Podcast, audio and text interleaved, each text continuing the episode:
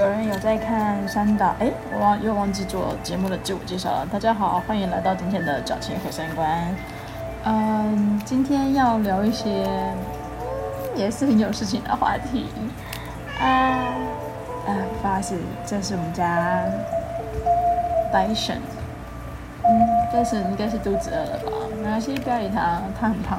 哈哈哈呃，大家有看过山岛由纪夫的作品吗？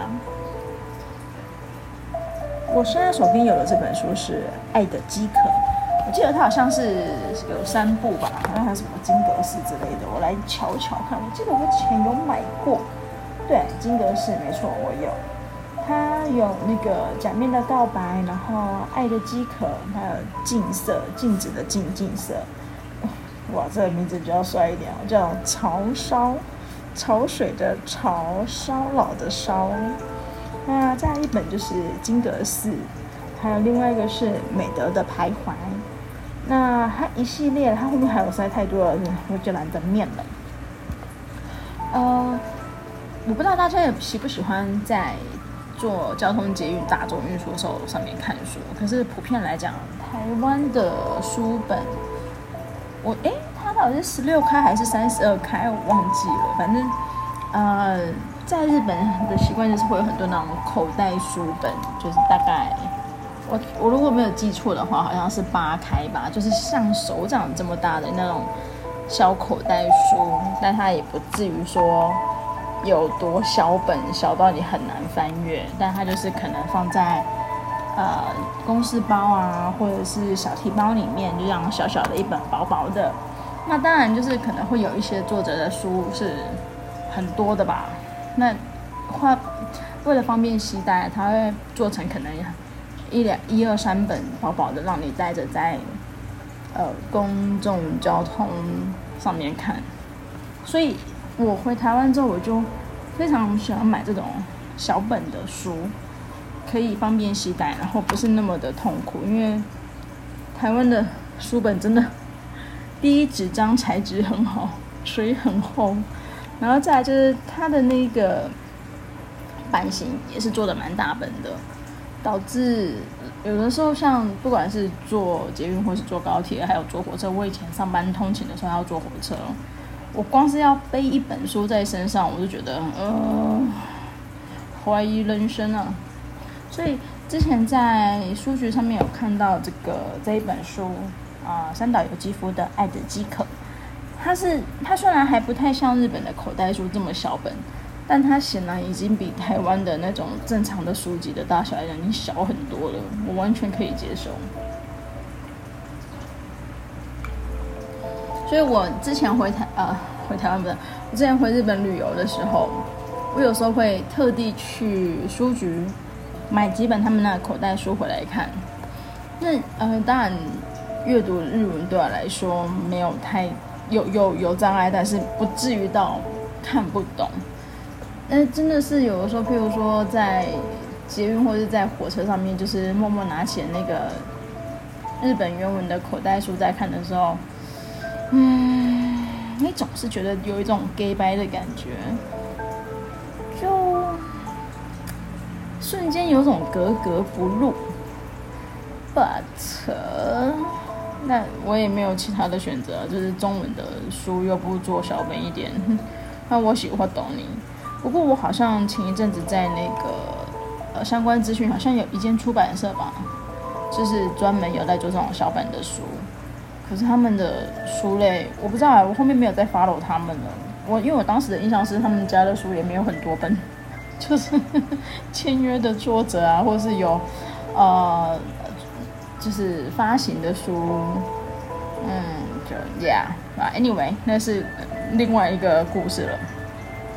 所以今天要聊这一本《爱的饥渴》，其实我已经看完了。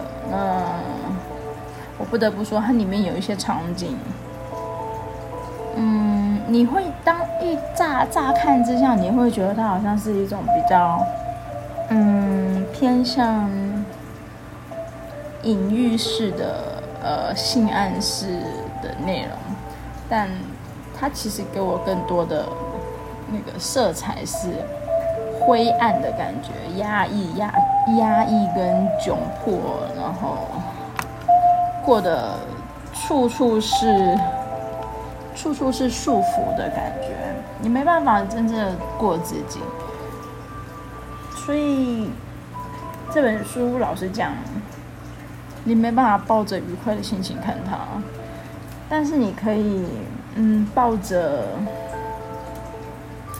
了解另外一个生活形态，另外一种人，就是那一类人的压抑、纠结，跟他们所背负着莫名其妙的社会眼光的生活来看吧。我想，因为它真的不是一本非常愉悦的阅读物，看完了心情会不好。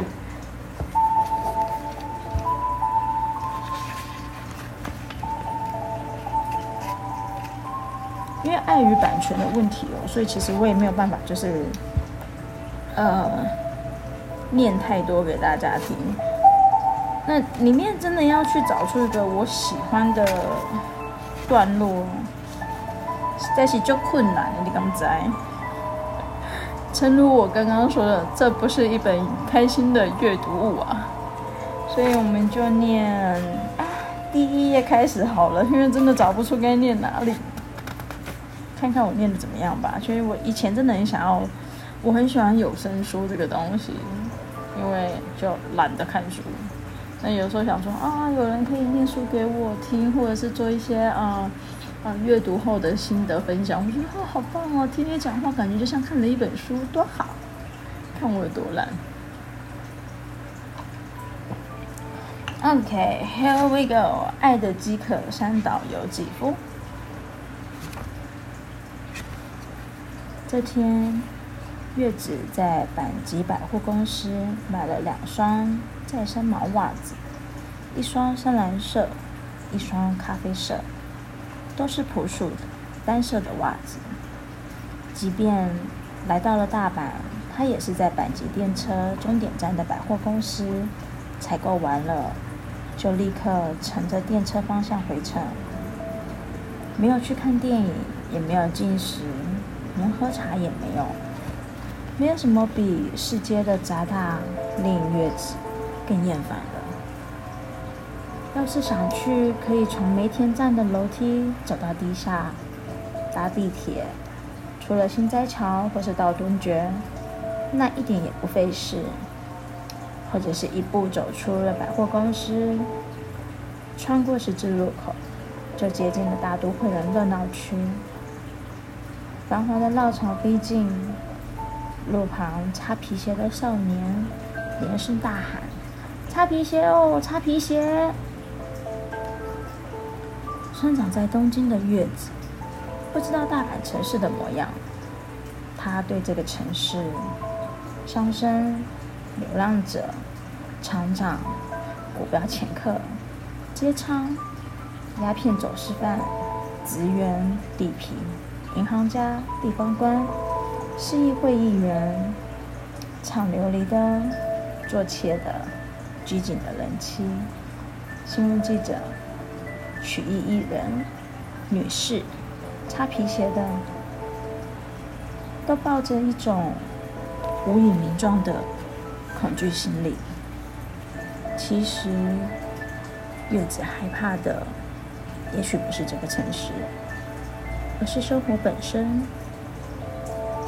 生活是没有边际，布满各种漂流物，变化无常，暴力，但总是一片澄明湛蓝的海。你看看，就是光这一段而已哦，有没有有没有多么压抑跟黑暗？一个人到了另外一个城市，买了两双袜子就直接走了。他也不想要去了解这个城市，对这个城市感到陌生跟恐惧。为什么呢？他也不确定是害怕这个城市，还是害怕什么？